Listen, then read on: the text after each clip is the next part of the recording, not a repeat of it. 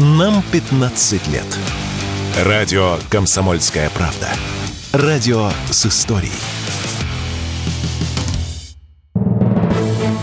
Фридрих Шоу. В главной роли Мадана Фридриксон. При участии агентов Кремля и других хороших людей. Автор сценария «Здравый смысл». Режиссер, увы, не Михалков.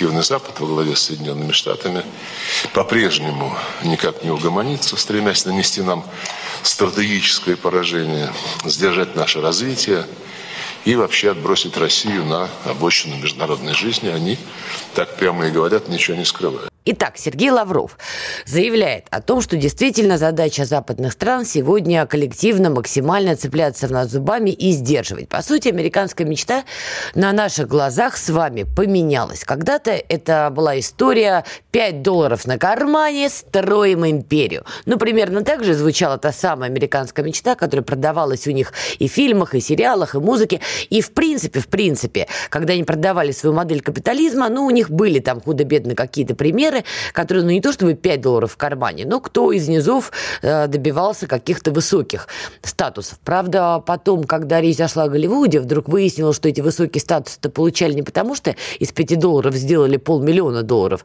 а потому что там, извините, с харасмент имел место быть. Ну и дальше вот они стали это все вспоминать, страдать, кричать мету. Ну, короче говоря, мы все это наблюдали. Тем не менее, американская мечта меняется, и вот с той парадигмы, которая была, она вкатывается в реальность, что давайте не дадим России ничего. Будем ее сдерживать, причем уже даже не до последнего украинца, а до последнего европейца. Потому что, извините, украинцев а Соединенные Штаты почти всех перевели. Как бы это ни звучало, звучит это действительно, вежливо говоря, негуманно, но факт остается фактом. Теперь смотрите, что происходит в Европе. И вот сейчас, сейчас, дайте нам, пожалуйста, Европу. Мы продолжим поддерживать Украину, и наша поддержка будет расширена не только в плане выделения финансовых средств, но и в плане типа вооружений. Вы, наверное, слышали нашего президента, он всего несколько недель назад высказался о различных видах оружия последнего поколения, которые будут доступны Украине. Вооружения должны соответствовать наивысшему стандарту, необходимому, чтобы украинцы могли себя защитить. Франция уже поставляет Киеву ракеты «Скайлп», гаубицы «Цезарь», бронемашины AMAX-10RC и бомбы AASM. Итак, это был, не поверите, Габриэль Атталь, новый премьер Франции. Для тонкого слуха, который уловила, что речь была на немецком, объясняю. Значит, он выступал на французском языке. Но мы нашли трансляцию, которая шла на немецкую аудиторию. И немецкие телеканалы перевели речь Атталя на немецкий, ну а мы перевели уже, извините, извините, на русский. Ну, таковы реалии Евросоюза и нас. Обратите внимание, а, пример Франции. Кто сейчас находится на переднем крае истории с протестами фермеров, с проблемами с энергоносителями, с высокими платежами, из-за чего французы, вежливо говоря, недовольны происходящим. А пример страны, которая еле-еле пережила желтые жилеты, которые у них там прыгали, скакали, бог пойми сколько, на этих протестах и перемешались уже с мародерами. Вместо того, чтобы решать внутренние проблемы Франции, а то, что я назвала, это, это только верхушка айсберга, если покопаться в данных Евростата, вообще-то официального источника, там вообще волосы дыбом встают, потому что экономика Франции влетает в рецессию, немецкая тоже влетает в рецессию. Тут у нас действительно получилось забавно, что мы нашли именно в немецком а, переводе от Таля. И вместо того, чтобы решать эти задачи, о чем он говорит? А мы будем дальше поставлять Киеву вооружение. А вот посмотрите, гаубицы «Цезарь», «Скальп» мы и так уже поставляем, ракеты «Скальп», бронемашины поставляем, бомбы поставляем. Ну и плюс Макрон, как мы помним, собирался э, в Киев приехать на бронированном, видимо, поезде. То есть логики никакой. Хотя французы уже давно понимают, что 80% их проблем связаны с темой Украины. Премьер Франции, кто должен решать эти проблемы, выходит и говорит французам, а будет хуже. Ну, по сути, он это говорит. Потому что останавливаться они не намерены и будут продолжать. Дальше поднимается вопрос уже вообще о моральности этого заявления, потому что прилеты по Донецку постоянно, по Горловке постоянно, и в том числе используются французские виды вооружений. Я уж молчу про сомнительных французов, уж не пойми каких, да, которые каким-то странным образом оказались в зоне проведения специальной военной операции с э, украинской стороны. И сколько бы они там ни кричали, французы, это гуманитарщики, вы меня, конечно, извините, они такие же гуманитарщики, как азовцы, были поварами. Помните, там была история, что не азовец, запрещенный в России террористы, что не азовец, попадающий в плен, то повар, то и там, не знаю, водитель, второй день якобы а, в зоне боевых действий. Вот примерно то же самое про французских гуманитариев в зоне проведения специальной военной операции. Гуманитарии тут я точно беру в кавычки. Но Франция не одна в этой части, кто стоит в сложном положении. Почему мы сегодня и назвали а, программу «В Европе мрак». Там продолжение, ну, начнем с э, «В Европе мрак». Значит, протесты фермеров, которые пошли в Германии, Франции, Бельгии, Португалии, Италии, они продолжают расти. Теперь испанские фермеры заблокировали движение на некоторых основных автомагистралях целях, а, присоединившись, по сути, ну вот к движению фермеров в других европейских странах. Я нашла интересную цитату, значит, вице-президент одной из крупнейших фермерских ассоциаций в Испании, фамилия у него Дуджо, он, значит, заявил, сельская местность сыта по горло. И, соответственно, а, выступают они также против высоких своих затрат, против бюрократии, ну и то, что, в общем, сельское хозяйство, по мнению испанских фермеров, буквально душит. И то, что вот эта волна идет дальше, это тревожный сигнал, абсолютно тревожный сигнал для стран Евросоюза, потому что, извините, аграрная тема для многих европейских стран является базисом и основой экономики. И Европа без вот этих аграрных моментов будет скатываться в тот самый мрак. Но на этом фоне глава Евросовета Шарль Мишель сообщил в Европарламенте, что он шокирован. Как вы думаете, чем? Проблемами фермеров? Нет. Он шокирован призывами к миру на Украине и перспективой того, что Крым и Луганск останутся частью российской территории. Я не очень поняла, почему в его э, голове всплыли только два названия – Крым и Луганск. Вот вообще не поняла. Ну, видимо, он долго изучал карту, ничего понять на этой карте не мог, зазубрил Крым, Луганск. Это к вопросу о компетентности еврочиновников, кто по самой не хочу залез а в украинский вопрос, при этом ни черта не понимает даже в географии Украины. По-другому объяснить, почему он выбрал именно Крым Луганск, я просто не могу. Так вот, он шокирован тем, видите ли, что, возможно, кто-то в Европе говорит о перспективах перемирия. А дальше цитата. «Я шокирован, когда слышу заявление заявление крайне левых европейцев о том, что а, мы должны перестать поставлять оружие Украине. Вы что хотите? Чтобы украинцы защищались водяными пистолетами или с помощью громких речей? Что ты несешь? Господи, то есть когда у тебя Европа действительно погружается все больше и больше в такие проблемы, ты выходишь и на чистом глазу говоришь, что ты против любого перемирия, что ты возмущен тем, что Украину не будут дальше пичкать оружием. Но это, это конечно, потрясающе просто. Ну и, кстати, в Голландии тоже были протесты фермеров, которые сейчас подпритихли, но лиха беда начала, потому что там по всей стране в итоге тоже горели шины и покрышки, и фермеры там основательно дали прикурить правоохранительным органам органам. В общем, называется это так. Американцы, может быть, целились в Россию, но, как водится, попали в старушку Европу. Теперь, что касается нас, потому что сдерживать они нас пытаются не только геополитически, не только там, значит, натравливая всякие разные вот эти карликовые государства, типа Литвы, типа Эстонии, вот эти вот передовики мировой политики, вот помимо этого, они, конечно, пытаются нас удерживать а, через, как они думают, технологический бойкот. Ну и, конечно, вопросы информационных всяких технологий тут выходит на первый план. И тут у нас есть ответ. Дайте нам, пожалуйста, а, что заявил Чернышенко. И наши отечественные решения в сфере информационной безопасности также стоят на страже нашего киберпространства, но ими пользуются и а, наши соседи. А в 2023 году, кстати, были успешно отражены более 65 тысяч атак на объекты критической инфраструктуры. Итак, это был а, вице-премьер Дмитрий Чернышенко, который озвучивает очень важные э, данные, что более 60 тысяч атак на объекты критической инфраструктуры были отражены. И это важно в той части, что, понятно, эти выпады в наш адрес делались не какими-то мамкиными хакерами, да, которые за бургерочек решили от скуки поатаковать нас. Понятно, что все это делается целенаправленно, что нас пытаются прощупать, пробить, причем не только атакуя крити... объекты критически важной инфраструктуры, понятно, что нас пытаются пробить даже тупо банально через социальные сети. И тут, я понимаю, возмущение многих возникает встречный вопрос. Чего же мы их не атакуем через те же социальные сети? Ведь окно-то работает в два направления. А я вам скажу, почему. Потому что в России до сих пор есть, ну, не знаю, чиновники, политики, кто живет в парадигме 30-летней давности. Все запретить железный забор, колючая проволока. К чему я? Значит, тут же разговорчики в строю пошли запретить VPN, потому что после них все попадут в ад. А если здраво на это посмотреть, послушайте, VPN нам, извините, нужны, потому что иначе как мы будем пробивать то самое окно в Европу, а нам пробивать его тоже надо через те же социальные сети и прочие платформы, которые используют европейцы. Понятно, что там блокируют российские каналы, российские аккаунты. Это не значит, что надо бетонировать себя и запрещать VPN с криком «Вы попадете в ад». Но это вопрос к нашим отдельно взятым чиновникам. Давайте сделаем паузу, послушаем новости и продолжим. Фридрих Шоу. В главной роли Мадана Фридриксон. При участии агентов Кремля и других хороших людей. Автор сценария «Здравый смысл». Режиссер, увы, не Михалков.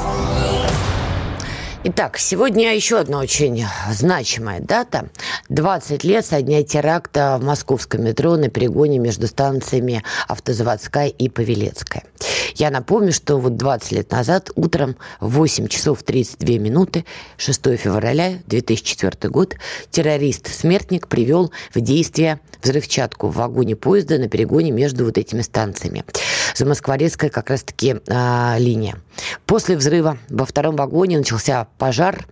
А пятый – это самая высокая степень сложности. Третий вагон оказался сдавлен взрывной волной, отразившейся от стен тоннеля. Тогда в результате теракта погибло 42 человека, в том числе, естественно, сам боевик, и более 200 человек пострадали. И я специально выделила на это отдельное время. Как раз я очень хорошо помню тот день. Я тогда училась еще в школе.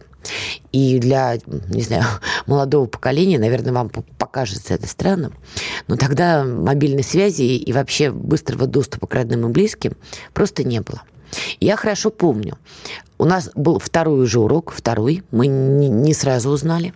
Второй урок, кабинет физики, мы сидим, и тут открывается дверь, заходит преподаватель физкультуры, абсолютно бледный, просто бледный, и смотрит на нас и говорит, ребят, вот такая история в метро теракт. А я жила на зеленой ветке. И я помню этот ужас у всех. Вот у 30 человек в классе единомоментно наступает ужас. Потому что у каждого в этот момент родители, родитель ехал на работу в метро. И никакой возможности связаться оперативно, позвонить, узнать, потому что, ну, век был другой. Время другое было. Не было всей вот это вот, всех этих гаджетов и прочее, прочее. И я помню, как учитель физики тоже, естественно, в шоке. Он говорит, так, ребят, все спокойно, давайте по одному. Мы шли, выходили в учительскую, и там звонили на работу родителям, пытались понять, вообще как они добрались, не добрались. И это, это были дико страшные моменты. Плюс мое поколение еще хорошо помнит теракты в Нордосте. Поэтому, когда я сейчас от каких-то отдельно взятых там молодых ребят, а я своими ушами несколько лет назад слышала, что, видите ли, в Нордосте, например, все было неоднозначно, я думала, я этому юноше бледному глаза к чертовой матери повыцарапываю вот своими костлявыми пальцами старческими. Потому что вот так вот менять историю, которая, извините, у меня на глазах проходила, ну, это уже, вежливо говоря, перебор. К чему я сейчас вспоминаю все эти трагические моменты, которые происходили, и не только эти, мы помним, там и на Каширском шоссе был теракт, вообще жуткое было время, жуткое, которое мы достойно все-таки прошли, как нация, как страна. Понятно, что сейчас мы живем в эпоху, когда украинская страна на эти самые теракты делает большую ставку. И мы уже неоднократно с вами видели, как э, кадры, как ФСБ задерживает отдельно взятых, вот это вот сиди, я сам открою. Ну, дебилы, понимаете, кто вступают в переписку там с какими-то непонятными людьми и за обещанные какие-то деньги, то двери поджигают. Помните, вот э, Трофим Татаренков, наш коллега, мы его даже выводили, да, то двери поджигают, то как за Александром Коцем какую-то охоту устраивают. Понимаете? То пытаются убить или убивают. Мы помним Дашу Дугину, да? Ну, как это еще? Ну, дебилы, я не знаю, как назвать этих персонажей, кто соглашается на все это. И понятно, что украинская страна, она не остановится. Просто не остановится. И вот сегодня в Совбезе заявили об участившихся попытках Украины вербовать россиян для диверсий. Это имеется в виду еще и поджоги, и прочее, прочее, прочее. И понятно, что со всем этим нам, как с нацией, в первую очередь, российской нации, надо бороться.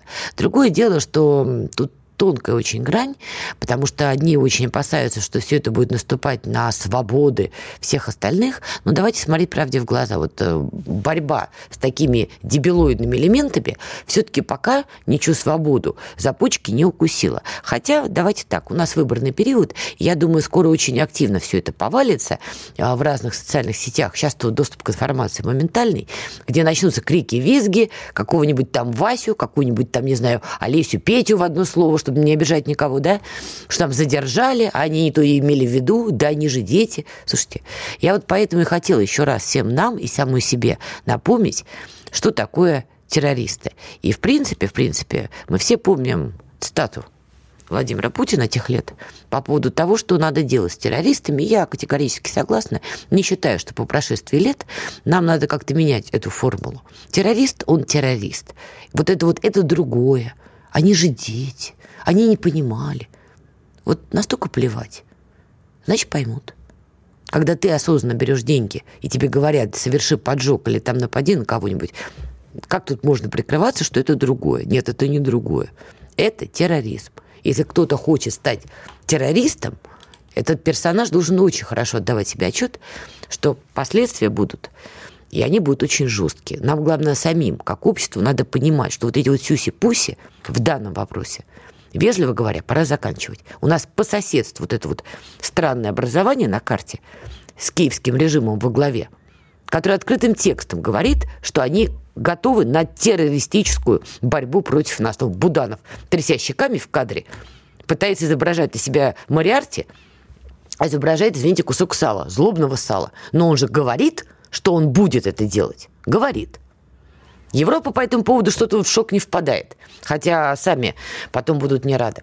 По поводу терактов. Мы сейчас будем звонить нашему гостю Яшару Низбаеву. Он уже с нами на прямой связи. Теракты, а, теракты уже происходят и в Турецкой республике.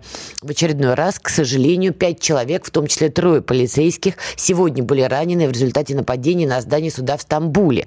Нападавшие на здание суда, а, это мужчина и женщина, ликвидированы, заявил глава МВД Турецкой республики. А до этого недавно недавно была стрельба в костеле. Тоже жуткие кадры. Смотреть на это было очень и очень, вежливо говоря, непросто. И Шарни Избаев, эксперт по Турции, автор телеграм-канала «Повестка дня Турции», с нами на прямой связи. Ешар, приветствую.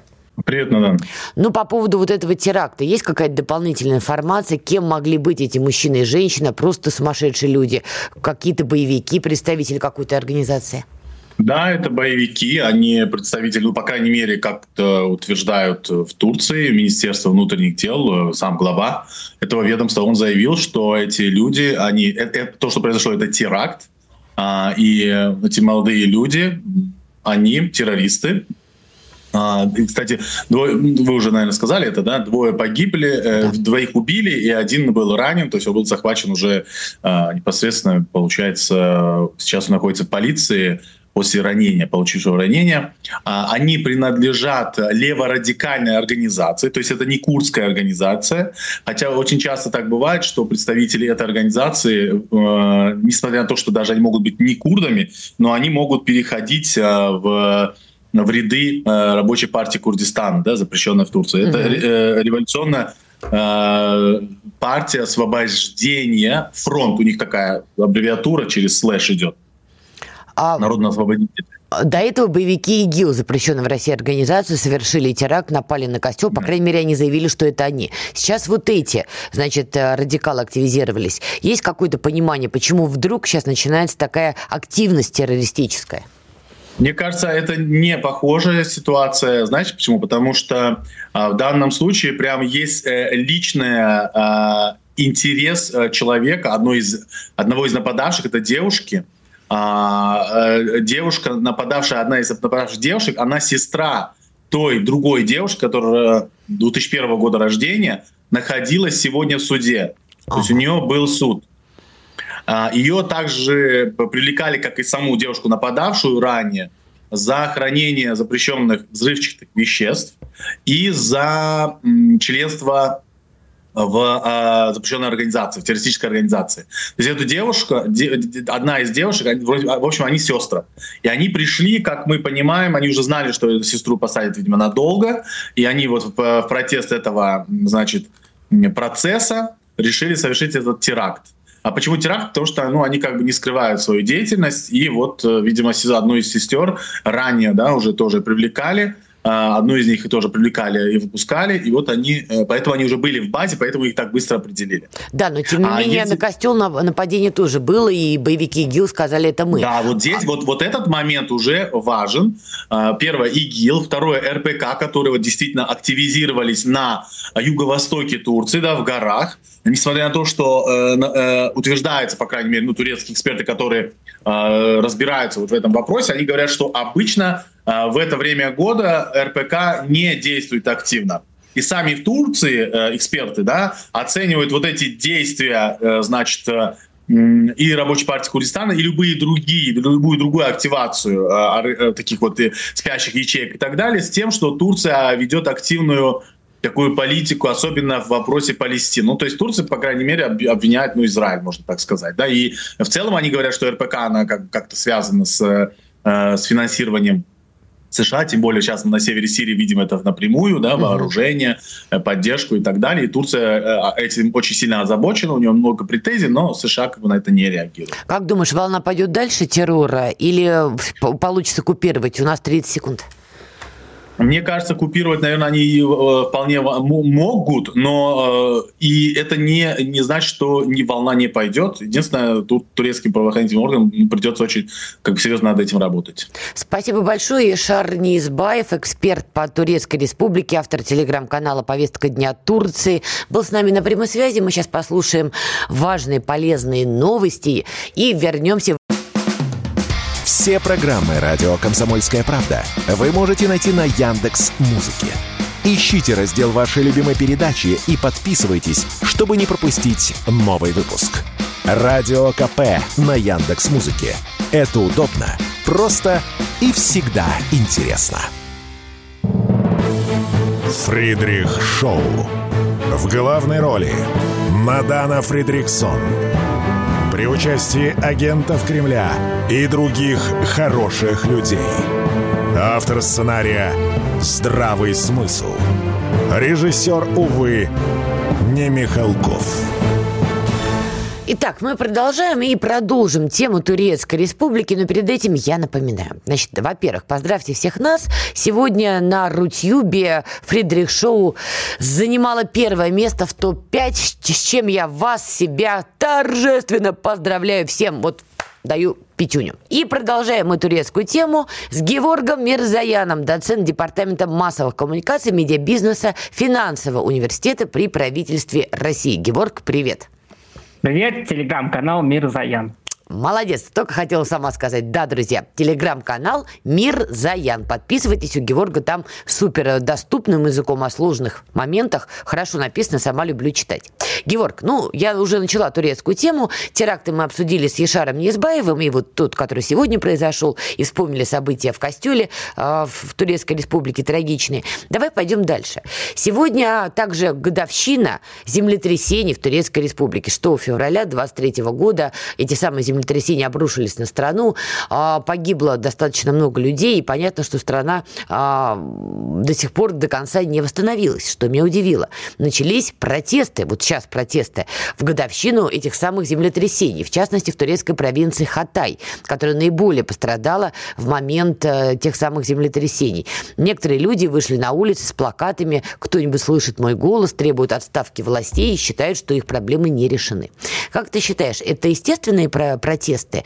Или это с кем-то кем срежиссированные? Нет, ну это естественные протесты, потому что, давай будем объективны, после тех огромных разрушений, которые были, ну, во-первых, быстро восстановить ничего не получится, во-вторых, все-таки большое количество людей погибло, и, в принципе, а, доля вины властей в этом есть, там особенности были строительного сектора, скажем так, а, на который особую делал ставку президент Реджеп Эрдоган для стимулирования национальной экономики.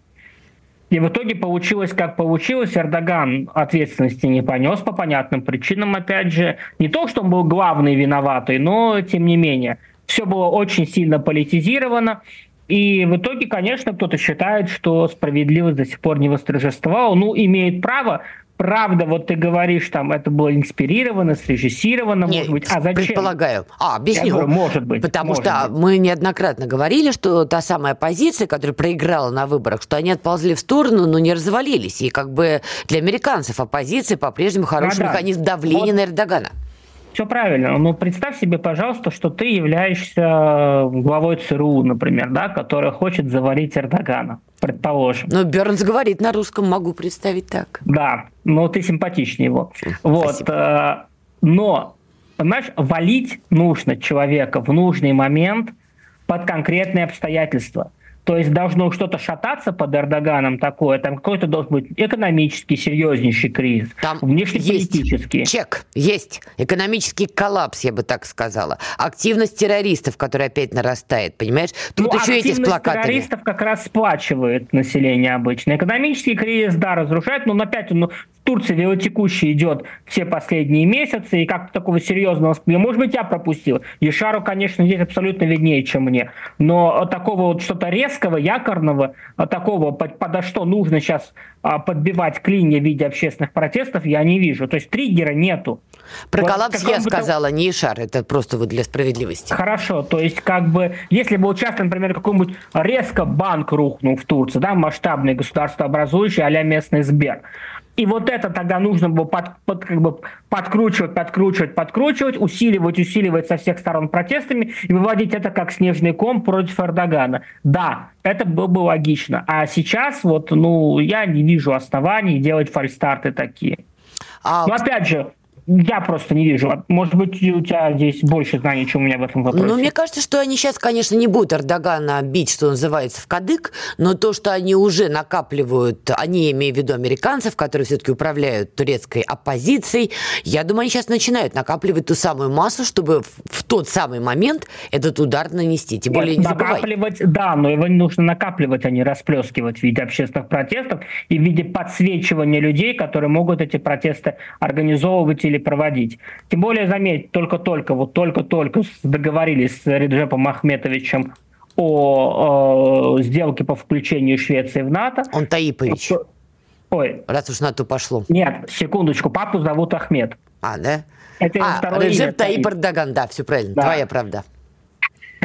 Вот, э, так что здесь э, я не вижу именно сейчас. Вот если бы Эрдоган не договорился бы по Швеции, если бы Эрдоган бы залез в свою турецкую бутылку, да, тогда, возможно, имел бы смысл его сейчас валить. А так, ну, опять же, не вижу оснований. Хорошо, еще одна страна, которая под прицелом внимания, это Иран. Исторический конкурент Турецкой Республики. Сейчас отношения у них, вежливо говоря, напряженные. Тут новость. У Ирана достаточно оружейного урана, чтобы произвести свое первое ядерное оружие в течение недели и в общей сложности 6 бомб в течение месяца. Говорится в новом докладе Американского института науки и международной безопасности. Правильно ли я понимаю, что это предпоследнее американское предупреждение Ирану? Или иранское предупреждение американцам, так. потому что если Тегеран говорит, что если вы будете американцы борзеть, начать устраивать бомбежки нашей территории и так далее, мы создаем ядерную бомбу. И тогда посмотрим, что будет с вами, когда мы создадим. Я вот буквально вчера видел ролик, нет, сегодня видел ролик, я правда только не помню, он свежий или старый, когда э, Касым же Мартакаев выступает и рассказывает, что вот иметь ядерную бомбу не обязательно, достаточно, как мы, Казахстан, иметь хорошие отношения со всеми нашими, со всеми странами, э, развивать экономику, инвестиции, и ядерная бомба не нужна, говорит Такаев. На что Путин ему вворачивает. Э, как, господи, Саддам Хусейн тоже так думал. Ну, хорошо, вернул, согласись. Абсолютно правильно, очень хорошо вернул, и точно так же и здесь. То есть, если Иран создает ядерную бомбу, то уровень американо-иранской конфронтации выходит на принципиально новый уровень. Угу.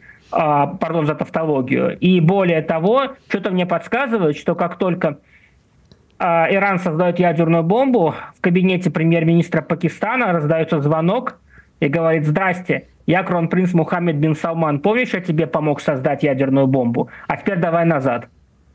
И да. Пакистан ну, а ты не в курсе, что пакистанская ядерная бомба была создана Саудовской Аравией? Не-не, я не про это, это я в курсе. Ну, скажем так, слышала, не то чтобы наблюдала, но, но почитывала об этом. Ты думаешь, что если Иран действительно подтвердит, что у него есть ядерное оружие, саудиты прикроют лавочку по переговорам и снова будут не, не воевать. обязательно. Вот прикрывать лавочку не обязательно, даже, скорее всего, и не надо потому что там с хуситами по-другому не разберешься, кроме как переговорами с Ираном. Но при этом создавать ядерную бомбу Саудовская Аравия точно будет. И скажет иранцам, пацаны, сорян, но у вас есть и у нас теперь будет, без обид. Ну, тогда для баланса сил. Э, не вопрос, но тогда это повышает, в принципе, риски для регионов в целом. И я это сомневаюсь, огромно риски что Россия будет счастлива.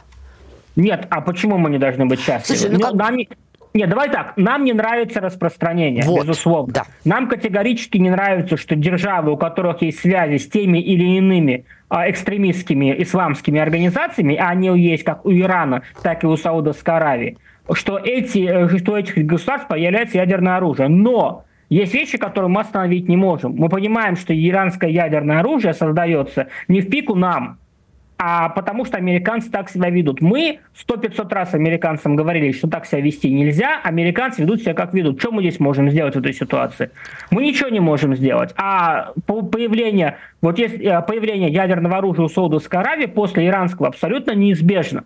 Но это просто неизбежно, и тоже мы не можем прийти к товарищу Мухаммеду бин Салману, дать ему пятюню в очередной раз и сказать, Мухаммед бин Салман, Понимаешь, ну нельзя, не надо, пожалуйста, вот мы тебя сами ядерным образом прикроем от Ирана. Он скажет, ребят, без обид, я вас уважаю, Владимир Владимирович, но тут как бы такая ситуация, и у меня, у меня других вариантов нет. Меня просто не поймут мои же самые арабы и мои же самые э, монархи Персидского залива, если я вслед за Ираном не обрету ядерную бомбу. Вот так и, и думала, что многополярный мир начнется с ядерной повестки. Воля. Конечно, конечно, многополярный мир начнется с распространения, потому что каждая держава, претендующая на роль члена Совета директоров многополярного мира, будет, захочет иметь ядерное оружие оружие. Поэтому я, как и многие другие люди, говорю, что многополярный мир это абсолютно не айс. У него свои огромные минусы, и в многополярном мире мы будем ближе к большим региональным войнам, э, чем в биполярном мире. Врубать ну, гимн Америки. М? Врубать гимн Америки Я сейчас. сказал, чем в биполярном, а не однополярном. А, ну ага. хорошо. У нас 40 секунд остается. Твой прогноз все-таки. Эскалация между США и Ираном выйдет уже на прямой, прямой военный конфликт? Все зависит, от, все зависит от внутриполитической ситуации в США. Если Джозеф Байден посчитает, что он сможет устроить маленькую победоносную войнушку против Аятол и тем самым поднять себе рейтинг, да. Но если все-таки его объяснят, что, извини, так, если ты начнешь войну с Ираном, ты уж точно пообщаешься с Митераном в ближайшей перспективе, то тогда нет. Геворг, ты прекрасен, ей-богу. Друзья, это был Геворг Мирзаян, доцент Департамента массовых коммуникаций, медиабизнеса, финансового университета при правительстве России. Геворг, ты к нам это почаще заходи на комсомольскую так правду. А, так, так приглашаю, но ты идешь к Панкину, а ты ходи чаще ко мне. Так приглашай, ты же не зовешь. Все, бронирую Геворга навсегда во Фридрих Шоу. Друзья, мы с вами на сегодня прощаемся. А оставайтесь на волнах радио «Комсомольская правда». Фридрих Шоу.